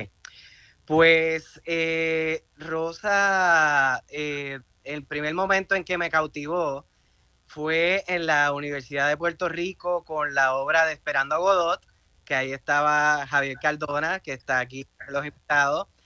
Yo eh, entré a la universidad por ciencias políticas. Yo había tenido la experiencia de trabajar en teatro profesional antes de entrar a la universidad, pero lo que me hizo regresar al teatro eh, fue ver el trabajo de Rosa Luisa y ver que había como otro mundo, otra posibilidad de hablar de temas importantes y hablar temas políticos, sociales a través del arte me acuerdo que en esa obra de teatro ella deconstruyó el teatro, el público estaba en el escenario, los actores estaban en, las butacas y para mí eso fue fascinante y a partir de ese momento yo sabía que quería la oportunidad de trabajar con ella y en mi bachillerato, que terminó siendo un bachillerato de estudios interdisciplinarios del programa del cual ella fue directora, eh, yo pienso que yo prácticamente hice una especialidad yo cogí todos los cursos que yo podía, que ella era profesora, y, o sea, yo cogí, yo creo que como más de cinco cursos con ella, eh, que hicimos un estudio sobre Brecht, sobre Bertolt Brecht, que hicimos Serenata la Brecht, que para mí esa fue una experiencia mágica, pero voy a recordar. Y así en con ella, ya una vez fuera de la universidad, tuve la oportunidad de que ella me hiciera la invitación a ser parte de Cortadito, en el cual fue un proyecto súper exitoso junto a, Rafa, a que está aquí también, que eso duró años y para mí eso fue un milagro teatral, o sea, un proyecto de teatro que, tenga diferentes temporadas, o sea, en verdad, en un espacio como el, el cual era Abracadabra, un café teatro. Y eh, además de eso, luego de esa experiencia también tuve la oportunidad de junto a Miguel Villafañe editar el documental que registra el proceso de creación de Hijas de las Bernadas. Y, eh, y eso fue un proceso también de mucho aprendizaje y de nuevo de hacer un estudio más a profundidad, de ver el, proceso de, Rosa, ¿verdad? Con estas bailarinas, ahorita estaban hablando de, de Hilda, y yo creo que, que, ese es uno de los trabajos que quizás mejor recoge eh, como esa fusión, ¿verdad?, entre el teatro, la danza, la disciplina física, y, es un retrato bien íntimo al proceso de Rosa Luisa eh, con sus actrices bailarinas. Y pues yo tuve el privilegio de ver todas esas horas de ensayo eh, y poder sintetizar y crear un, hilo narrativo de esa experiencia que ese proyecto eh, obtuvo premio en un festival en Málaga, eh, ¿verdad? De, mejor dirección y, y, entonces en esas diferentes facetas en mi vida, pues he tenido oportunidad de ser un eterno estudiante de Rosa y un eterno admirador de ella. Así que... Rosa. Muy bien, Rosa. Qué pena que no haya visuales, porque le estoy mandando besitos a Lidia. Sí, hay, hay visuales y te vimos con todos los besos. igual, Rosa. Gracias. Bueno, este, Raquel, dale por ahí. Gracias, Marcia. Gracias. Para mí es un privilegio estar compartiendo con toda esta gente querida. Eh, yo así haciendo mente de cuándo fue la primera vez que vi un trabajo de Rosa, fue en mi primer año de universidad, estaban presentando La Razón Blindada con Kairiana. Y yo creo que ese proyecto para mí fue importantísimo porque es un proyecto, es una oda a la imaginación. Es como tú transformas un espacio con lo mínimo necesario de elementos y solamente ¿verdad? privilegiando el cuerpo del actor y la voz del actor y eh, ese acercamiento para mí fue muy importante hacia las visiones verdad que normalmente se tiene del teatro de este andamiaje muy espectacular de luces sonido tramoya eso, es como vamos borrando todas esas cosas y nos quedamos con lo que más importa, que es el cuerpo, ¿verdad? Y, y, los seres humanos que, que, le componen. Así que agradezco un montón a Rosa por haberme eh, puesto esa semillita desde mi primer acercamiento al departamento de drama este, ya en años recientes le agradezco a mi compañera Gabriela Sacker porque ya Gabriela había estado trabajando con Rosa directamente, más como ¿verdad? a nivel de gestión de proyectos y como mentora artística. Eh, y nuestro primer trabajo en conjunto fue lo de Mujeres del Teatro Puertorriqueño. Em, eh, que tuvimos la oportunidad de rescatar a esas historias ¿verdad? de mujeres eh, que están haciendo un increíble trabajo en Puerto Rico, en especial el de Mirna Casas. Eh, hicimos una primera temporada en el 2021 y esa conversación eh, fue importantísima porque es un poco cómo nos detenemos a, a pensar en todas esas maestras y su legado. Este, y eso que decía ahorita Pedro Adorno, ¿verdad? De de que Rosa nos haya compartido a sus maestros.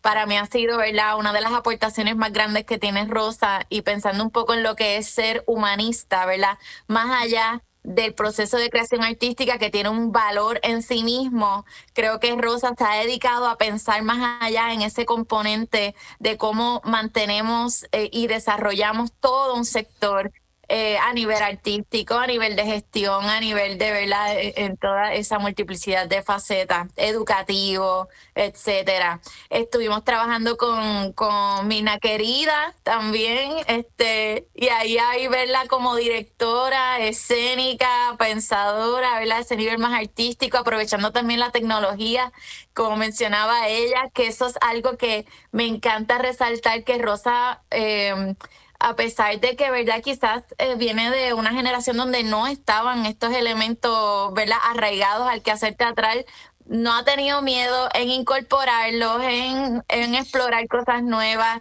y esa sed siempre de innovación, acción, de no detenerse. Que si la pandemia me pone, ¿verdad? Me cierra los espacios, pues yo los abro a través, como ya le decía, de estas ventanitas del Zoom este, así que definitivamente ha sido siempre un referente eh, en todo, en todo lo que hacemos. Eh, ahora estamos trabajando, ayudándole, ¿verdad?, en la presentación de Rosa, que va a ser el 8 y 9 de marzo, aprovechando por aquí, ¿verdad?, para comentar sobre ese proyecto hermoso este, con Cairiana. No está cerrado, yo traté de, reservar espacio. Sí, Marcia. Voy a estar en Puerto Rico y está cerrado. Está, está lleno porque es un lugar pequeño, pero se va a hacer una función en la UPI, en la Universidad de Puerto Rico. Ah, bueno, pues ahí la, ahí la veré. Sí, y un poco pues no quería perder este espacio para agradecer también por eso que ella siempre llama el teatro de los afectos. Yo creo que eh, estamos, em, somos un sector que estamos siempre em, propensos a recibir violencia desde múltiples lugares, ¿no? Y estamos también siempre el, el quehacer artístico es ese como bálsamo, ¿verdad? Que ayuda a eh, la sociedad desde múltiples formas. Eh, y siento que ese concepto de teatro de los afectos es algo con lo que... Eh, guía, ¿verdad? Mi gestión como productora y que espero poder trasladar a otras generaciones porque si no lo hacemos desde eh, el amor, ¿verdad? Y por lo que hacemos y el respeto por lo que hacemos y por nuestros colegas, pues entonces, ¿para qué?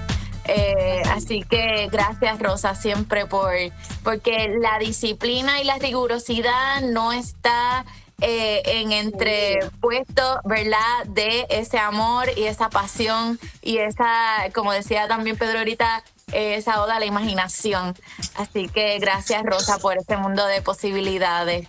Gracias Raquel por todo el apoyo que nos has dado y, por todas las recomendaciones, porque en estos procesos hay que eh, nutrir el trabajo del otro y continuamente yo propongo algo y tú escalas lo que yo propongo y sale más mejor.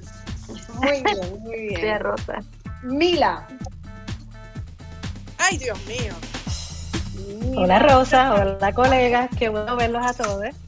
Eh, Estamos ya casi porque sé que Rosa, Rosa tiene que irse. Eh, sí, pero en mi caso, fíjate, estoy bajando las escaleras para tomar el carro, pero como el teléfono me lo permite, pues voy contigo. Ay, pues qué rico. Yo creo que la mi primer... Vamos a la pausa y en eso Rosa sube al auto. Gracias. Y sigue con nosotros. Bueno, amigas y amigos, entramos en el último segmento de este programa, reconocimiento, adhesión al homenaje que se le hace a Rosa Luisa Márquez como humanista del año por parte de la Fundación Puertorriqueña de las Humanidades. Eh, Rosa Luisa está escuchándonos, está con nosotros y estaba Mila Aponte, iba a comenzar su, su intervención. Estos que quedamos acá, nos vamos a quedar hasta el final del programa. Eh, Mila, eh, Rosa Luisa nos dijo ahora, así como calladita, que tú eras la autora de, esa, de ese concepto, de esa noción que me parece extraordinaria del teatro de los afectos, ¿verdad? O del junte de los afectos. Y es curioso porque yo he escrito varias columnas hablando de la necesidad de una, un cambio en la visión de la política por una política del cariño, por una política también de los afectos, donde en vez de vernos como contrincantes a matarse las cabezas, este, incluso dentro de los mismos de las mismas fuerzas políticas, de los mismos partidos, que se hable de, de, una política del cariño, que es lo que Puerto Rico necesita para reencontrarnos y, y repensarnos sobre todo. Así que tenemos mucho que, eh, que aprender de ustedes. Eh, continúa, por favor, Mila. Pues bienvenido y gracias por tenerme aquí. Un gusto enorme además compartir espacio con Javier, con Rafa, Raquel finalmente, que son de esas, eh, de esas conexiones asincrónicas pero muy queridas, así que agradezco este espacio y la invitación, Marcia. En mi caso, mi primer acercamiento a mi querida mentora Rosa Luisa eh, fue como, como público en la escuela dental. Mis papás, que ambos son científicos, nos llevan a Calle a este hermoso espacio verde, donde iban a presentar este grupo de teatro que resulten los, eh, los teatreros. Así que yo vi a Javier en aquel momento haciendo la leyenda del semí y otra maldad de Pateco. Eh, así que fue mi, mi primer acercamiento a Ana Lidia Vega, mi primer acercamiento a Calman Barsi. Y mi hermana y yo, mi hermana es músico y también colaboradora con Rosa Luisa de Apila Ponte. Nosotras regresamos a casa pegadas con el menealo menealo y fuimos a buscar las gomitas de pelo, aquellas de plástico, que uno se amarra las manos para poder hacer esos cañitos que le hacían. Así que esa primera infección sabrosa del teatro viene como espectáculo mental, eh, expuestas a unos espacios que no eran los espacios tradicionales del teatro. Ya luego, estando en el bachillerato en la universidad en PR Río Piedras, eh, tuve la oportunidad como estudiante de drama y de literatura comparada de colaborar con Rosa Luisa en, en teatros rodantes. Trabajamos eh, historias para ser contadas, trabajamos Romeo y Julieta. Trabajé en un espacio nuevo que me invita, nuevo para mí, que me invitó Rosa en aquel momento, que era el espacio de la dramaturgista, o lo que le decimos la, eh, el relator o relatora, que es este observador que trae contexto histórico y conversa con, la, con el proceso de dirección, de producción y de creación colectiva para poner contexto y para documentar.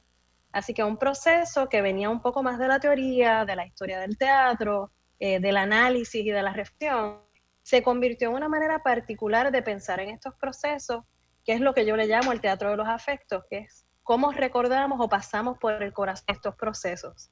No es solamente un recordar cerebral, sino es un recordar que pasa por el cuerpo, que pasa por los afectos eh, y que va sedimentando de una manera muy hermosa todas esas capas de intervenciones que tenemos eh, con las personas con las que colaboramos en estos procesos.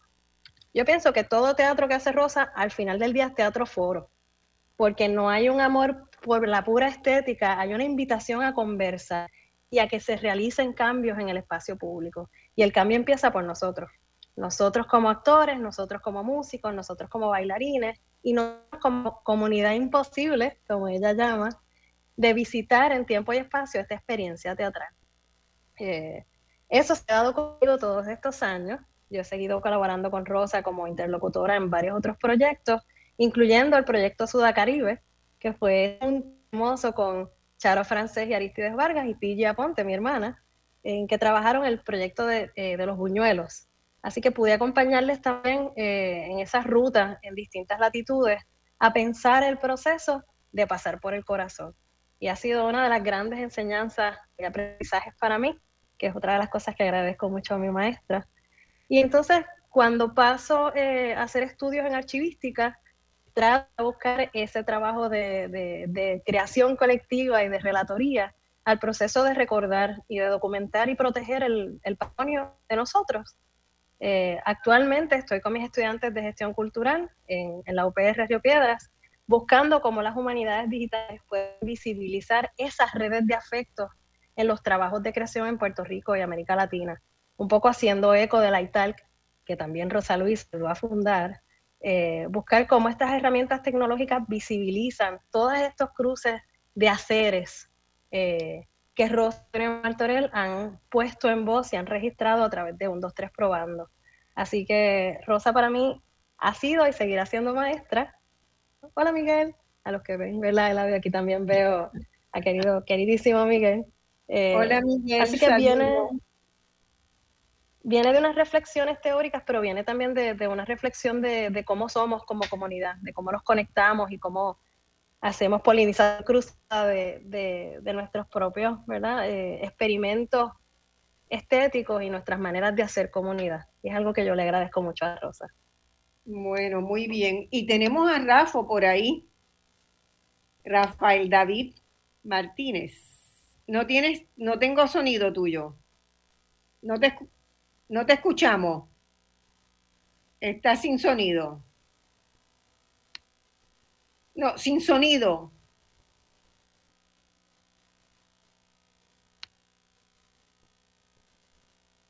A ver, no tiene. Está sin sonido. A ver. Hola. A ver ahora por creo que, debe, que debe salir y entrar de nuevo. Aquí manejando, que, que salga y entre de nuevo. Curiosamente que Rafael, que es el músico, no tenga sonido. Pero, Rafa, ¿qué pasa? Yo le recomiendo que salga, y entre de nuevo. Sal y entra de nuevo. Mientras tanto, yo voy a leer unos mensajes que tengo para Rosa Luisa aquí, ¿verdad? porque hubo dos personas que querían mucho estar en el programa y no podían venir. Uno de ellos era Chancy Cabrera y Chancy Cabrera solamente dice que te recordará siempre cuando estaban en séptimo grado, que tú entenderás. Y tengo un mensaje, estás por ahí, Rosa, estás escuchándolo. estoy escuchando, lo que pasa es que estoy manejando, entonces no puedo. Ah, estás manejando. Bueno, entonces, el teatro me llama, voy camino a ver West Side Story y tengo boletos a la una. Mira, Rosa, Chancy Cabrer, que te recuerda siempre desde que estaban en séptimo grado. Sí, claro, claro, y yo lo recuerdo con mucho cariño. Y a su hermano te quiere desde entonces, y que te quiere desde entonces. Entonces, tengo una nota, un mensaje de Laura López para ti que me pidió que lo leyera. Otra teatrera ambulante de Calle. Otra teatrera ambulante de Calle. Dice, Misis querida,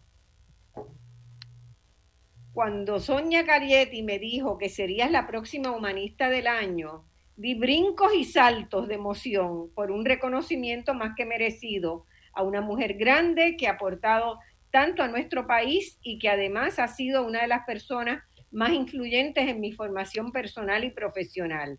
Siento una gran admiración por la directora que conocí a mediados de los 80 en Calley, siempre estudiosa, arrojada, con un ojo crítico y provocador. Agradezco a la maestra que me acogió y me invitó a despojarme de mis miedos y me impulsó a creer y a pensar, a crear y a pensar. Fue en ese laboratorio donde aprendí a, a crear desde el colectivo. Aprendí que la utilería cabe en una sola maleta. Aprendí a desaprender, a maravillarme de la belleza de lo simple, aprendí a atreverme, a hacer un teatro ambulante con una estética colorida, juguetona y sonora, pero siempre desde un profundo compromiso político y social. Rosa querida, hoy celebro con mis colegas tu trayectoria, porque has creado una propuesta teatral propia con un lenguaje estético muy tuyo, caribeño y sandunguero una propuesta acompañada de una metodología de trabajo lúdica y rigurosa, que ha sido una gran aportación a generaciones teatreras que la han incorporado a su quehacer artístico y profesional. Me uno feliz a celebrar tu legado y a este merecidísimo reconocimiento. Gracias a la Fundación Puertorriqueña de las Humanidades, porque esta distinción valida la importancia del arte y del teatro en el amplio terreno de las humanidades. Un abrazo, Misis querida Laura López. Un abrazo, Laura, bien cariñoso. Aquí, entre Miguel y yo, te llamamos la querida Benadita. Exactamente, exactamente. Bueno, Rafa, ¿tienes, ¿tienes Ahora creo que sí. Bueno, pues dale. Pues muchas gracias primero que todo por la invitación a este programa para celebrar a la querida Rosa Luisa. Me voy a matricular en las humanidades digitales con Mila Ponte para ver si se me hace más fácil la próxima vez conectarme por medio de, estos, de estos aparatos tecnológicos. Eh, pero quiero agradecer infinitamente a Rosa Luisa por tantas cosas en mi vida y en la vida de mi familia. Eh, como maestra, como teatrera, eh, siempre fue una persona que acogió a todas las personas, aunque no estudiaran drama. En el caso mío, yo estaba a punto de graduarme de trabajo social y de educación en música y dije que no quería graduarme de la universidad sin hacer el intento para audicionar al Teatro Rodante. Hice la audición, me, me recibió. Así que con Rosa puedo decir que todas las personas que, que, la rodean, pues no hay nadie que se sienta extranjero, no hay nadie que se sienta fuera de lugar. Eh, da el espacio de la participación y, y potencia esas cualidades, esos posibles talentos o dones que uno tiene, ella lo lleva a, nivel exponencial y le estoy muy agradecido por eso, por ser incluyente, por, por ese afecto, como dice Mila, ¿verdad? Eh, que, que permea desde que la conocí a finales de los 90 hasta el momento, al punto tal de que hemos colaborado, primero yo siendo un estudiante universitario y ahora hasta mis hijas, que son ahora a punto de graduarse de cuarto año, una de ellas, la otra universitaria, estudiante de drama, Cecilia Mariana, mi esposa ha hecho también colaboraciones en los proyectos, así que ese espíritu de amor y de inclusividad lo agradezco infinitamente. Eh, también de que mi formación de música, de músico se ha nutrido con la con, con todo ese insumo eh, de multidisciplinario de, de Rosa. Por ejemplo, por medio de Rosa descubrí a Philip Glass, descubrí a, Sati, que lo había escuchado, pero no sabía que se llamaba Sati, este Villalobos, eh, otro, otra gama de música que han enriquecido eh, los trabajos en los que he colaborado con Rosa. Y como mecenas, como patrocinadora de los proyectos de los que alguna vez fuimos sus alumnos, ella es una, un apoyo incondicional.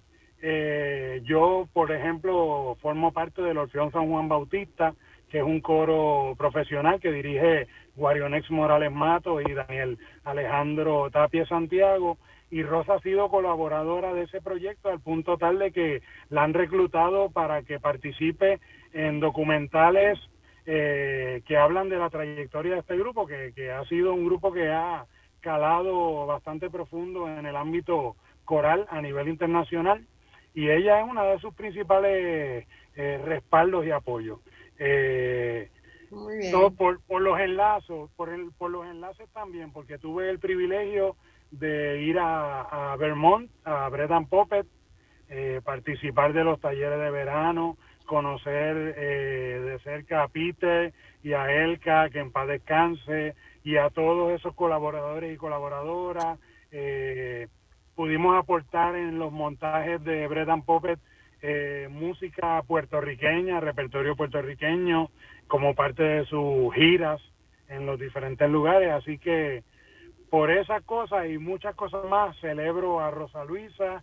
Me siento bien afortunado, bien privilegiado de poder conocerla y de que de, de incluirla en esos afectos míos y de mi familia y que ella me incluya en los suyos. Muy bien, muy bien. Javier, vamos a ir cerrando. Tú te paso la palabra de nuevo que hablaste a principio. Eh, sí, y, tengo una, una, una, preguntita para Rosa que se ha estado cocinando y yo creo que dialoga con todo lo, lo bonito eh, que se ha estado comentando sobre Rosa y su trabajo. Eh, y es, Rosa, ¿qué tú has aprendido de todo esto? ¿Qué tú has aprendido de tus estudiantes? Eh, que ahora muchos de ellos son colaboradores. Y lo digo porque eh, estaba buscando en tu libro, tu último libro que trabajaste con Miguel y no lo encuentro, donde tú haces una referencia de cómo, por ejemplo, en el tema de raza, cómo también en el proyecto de los teatreros o en el proyecto este, este de eh, estar en las artes y, usar las artes, eh, ¿cómo tú también te has convertido en un estudiante? Bueno, Javier, eso es una preguntaza. Ay, no. Eh, y recuerda que estoy manejando con la mano izquierda. No choques el guía y con la derecha agarro el teléfono. Miguel me está ayudando, pero no, quiero decirte que continuamente estoy aprendiendo de mis estudiantes y estoy aprendiendo, a veces me da más trabajo que otras, porque a veces eh, la tradición, el hábito, eh, me hace volver a los patrones anteriores y la vida y ustedes, o sea, mis reflexiones contigo continuamente son de aprendizaje. Eh, son cosas que no he pensado antes y eh, pues digo, mira, esto es, es, válido o esto lo tengo que pensar más. Y, y eso enriquece mi vida mientras continúe haciendo, mientras pueda seguir creando, voy a seguir aprendiendo.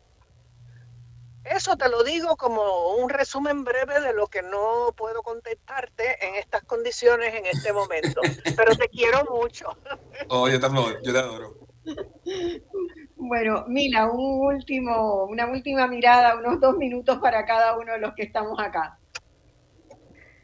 Nada, agradecer también a la FPH por, eh, por dar visibilidad a algo que todos nosotros sentimos siempre es la humanista del año, así que nos agradece, o sea, nos da, me da mucha alegría saber que se le puede dar ese, esa eh, visibilización a algo que todos nosotros sentimos.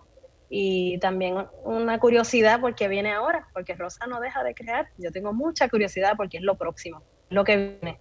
¿Puedes contar si qué estás cocinando, Rosa?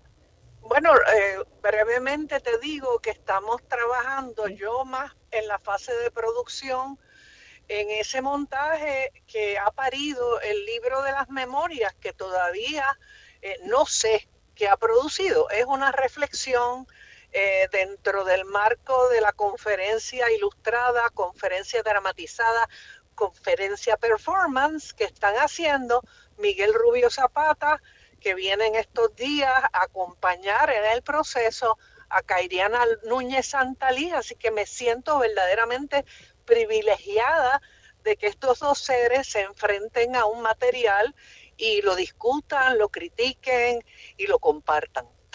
Eso, en eso estoy. Muy bien. Raquel.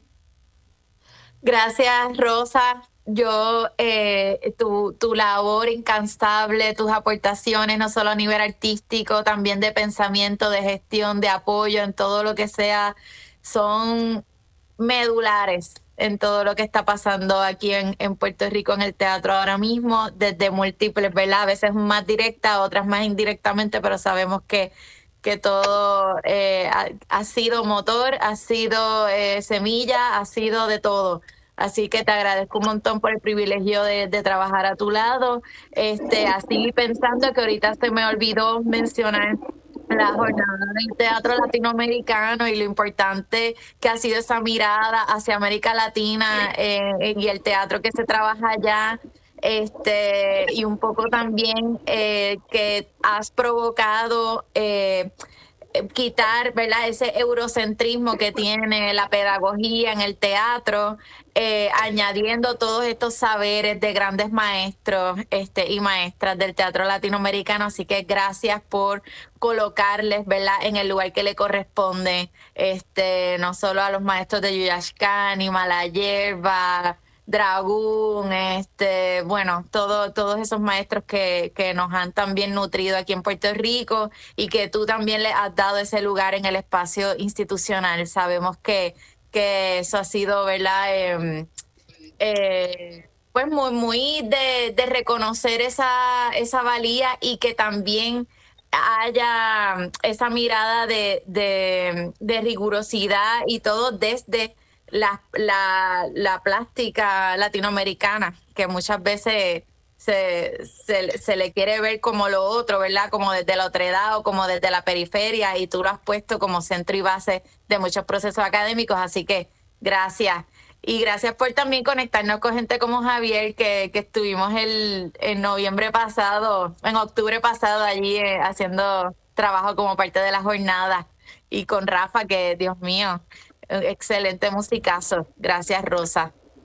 Yo agradezco también a todos ustedes y sobre todo a Marcia que se tomó el interés, las ganas y de, hacer un programa como este para compartir con esta gente queridísima que me ha acompañado. Bueno, Rosa, espero que hayas llegado bien, que disfrutes la, la sesión. Yo me quedo dos o tres minutos más con estos chicos aquí con una pregunta si después de Rosa Luisa eh, el teatro y las artes escénicas están más movidas que nunca, porque yo tengo una percepción de que hay mucho pasando en el país, de que ha habido un, impacto grande, ¿verdad? Sobre todo en, en, correr el espacio hacia una visión mucho más amplia y mucho más integral, mucho más que cruza las disciplinas, eso es uno de los empeños que Rosa Luisa siempre puso, ¿verdad? Eh, poner a, trabajar gente de distintas esferas, distintos ámbitos. Eh, y eso es algo que es muy difícil. Yo también crecí y me formé con una mirada interdisciplinaria, tanto así que estudié economía de carrera y de segunda concentración, literatura francesa. Entonces, este, tiene, tiene, me he dedicado la vida a que se vean, ¿verdad?, la integralidad de las ciencias sociales y eso es, es de un valor incalculable para uno entender para, y que el otro comprenda, con quien uno trabaja comprenda de lo que se trata. Porque los problemas tienen múltiples facetas. Una puede ser atendida por los trabajadores sociales, otra puede ser atendida por el arte, otra puede ser atendida por un contratista ingeniero. Entonces, Marcia, si me permites una última observación. Adelante me parece que la Fundación Puertorriqueña de las Humanidades también está borrando esas fronteras artificiales que mantienen a, los humanistas en la fase teórica solamente y a los artistas en la fase práctica. Y yo creo que ahí hay unos puentes y unos enlaces que no hay humanidades sin artistas y los artistas también son humanistas. Así es que agradezco mucho a la fundación, a la gente que, me llamó para este evento que me vincula a tantos maestros que han venido antes que yo y a Sonia Canetti, que está dándole un nuevo giro a los trabajos de la fundación. Muy bien. Bueno, que disfrute y ya nos veremos pronto. Nos veremos pronto. Un abrazo. un abrazo. Un abrazo, Javier. Un gustazo, a la verdad este, poder tenerte acá. Ya quedamos conectados porque, y a ustedes les digo que Voz Alternativa es la casa de ustedes. Cuando quieran discutir un asunto, hacer un programa especial, aquí tienen este espacio. Así que espero que nos mantengamos comunicados ahora por mucho tiempo. Gracias, Javier. Gracias, eh, gracias por la invitación y gracias por, por eh, conectarme, conectarnos este, siempre es chévere hablar en, equipo, en grupo, eh, y que no sea un, monólogo. Los monólogos los dejamos para el teatro. para el teatro de entonces. Exacto. Este, y lo mismo con Rafael, Rafo, como lo conozco de referencia, ¿verdad? Ya en algún momento pues nos, nos juntaremos y seguirá invitado acá a Voz Alternativa y a Raquel ya había estado antes en el programa, la que él había estado antes en el programa, ya tengo muy, muy linda, muy linda experiencia con, Raquel en, su participación. Vamos a ya entregar el espacio y esto ha sido Voz Alternativa eh, de esta semana, reconociendo la labor de muchos años de Rosa Luisa Márquez. El domingo, que, el domingo que viene, el próximo domingo, tenemos un programa un programa totalmente distinto donde tenemos un invitado eh, del exterior que viene a hablar sobre los desafíos, ¿verdad?, que tiene el mundo hoy y ha estado en Puerto Rico de una conferencia sobre eh, los retos de China y la presencia, qué significado tiene China en la, en la política y la economía mundial. Y vamos a tener esa conversación en voz alternativa hasta el próximo domingo. Esto ha sido el programa de todos los domingos. Gracias a todos. Feliz domingo.